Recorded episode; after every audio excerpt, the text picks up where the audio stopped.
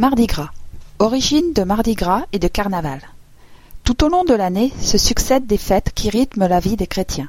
La fête de Mardi gras a tous les ans une date différente, fixée par rapport à la date de Pâques, qui elle-même varie en fonction du cycle de la Lune. La fête aura lieu en cette année 2008, le 5 février. Mardi gras est le jour qui précède le mercredi des cendres.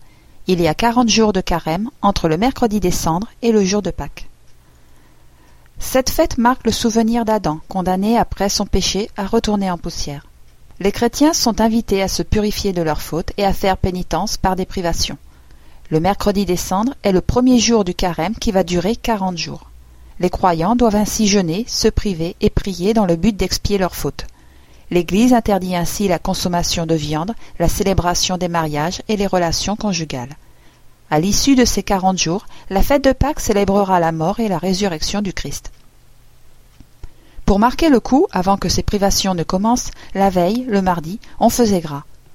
On finissait les aliments gras avant de se mettre au carême. On en profite pour faire des beignets, des bugnes et des fritures. De plus, la tradition du carême veut qu'on arrête également de manger des œufs, donc on en profite pour faire des crêpes. Par opposition au carême, le carnaval est une période de joie et de liberté, où les règles de vie normales sont suspendues et où chacun fait un peu comme il lui plaît. On se déguise, on mange tout ce qu'on veut, on sort chanter dans les rues. Dans carnaval, il y a carne, la chair, la viande. En italien, carne levare signifie sans viande. Avant l'apparition de ce mot, la veille du carême était appelée carême prenant. C'est le dernier jour pour profiter une dernière fois avant carême et faire bombance, car ensuite pas d'alimentation carnée ni graisseuse durant quarante jours. On marque le coup par un festin, une fête colorée et bruyante. La fête de carnaval se déroule à différentes dates selon l'endroit du globe et revêt des rituels différents. Carnaval, fête non reconnue par l'Église, connaît des dates variables de début mais une date de fin fixe, qui correspond à la tombée de la nuit de Mardi Gras. Il faut savoir que sous l'Empire romain, il existait déjà une grande fête de carnaval nommée les Saturnales, à une toute autre période de l'année. Cette période de fête populaire se déroulait entre le 17 et le 25 décembre.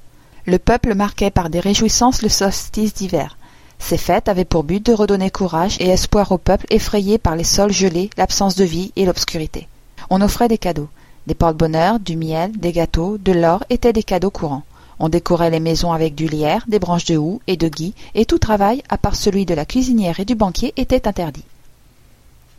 Carnaval laisse une grande place à l'imagination de chacun. À quoi pense-t-on quand on nous parle de carnaval? Le déguisement, la musique, orchestre ou fanfare, la parade, qui consiste en un défilé des personnes déguisées accompagnées avec de la musique. Les chars, en général fleuris et très fantasques. Tout cela fait partie intégrante d'un carnaval, et en sont devenus les symboles. Lors de ces fêtes de carnaval, on retrouve toujours le principe d'inversion au travers des costumes et des jeux. Maître, esclave, homme, femme. On se déguise, on fait ripaille, on offre des cadeaux, chants et danses sont de la fête. Par opposition au carême, le carnaval est une période d'excès joyeux, de gras contre maigre. Dans tous les carnavals, les gens dansent, mangent et se déguisent. Les règles et interdits habituels sont suspendus. Chars géants, parades, bals masqués, confettis et serpentins, fanfares, c'est la période des excès démonstratifs. Chaque pays a sa propre interprétation des réjouissances avec toujours un même objectif, faire la fête. Parmi les plus connus de nos jours, on peut citer les carnavals de Rio de Janeiro, Venise, Nouvelle-Orléans, Nice, également ceux du nord de la France comme Dunkerque. Moins connus mais tout aussi festifs, le carnaval de Québec. La plupart des carnavals ont des thèmes très variés, comme les géants à Dunkerque dans le nord de la France. À Rio de Janeiro, on envahit les rues en dansant des sambas endiablés, habillés de paillettes et de plumes pendant des jours et des nuits.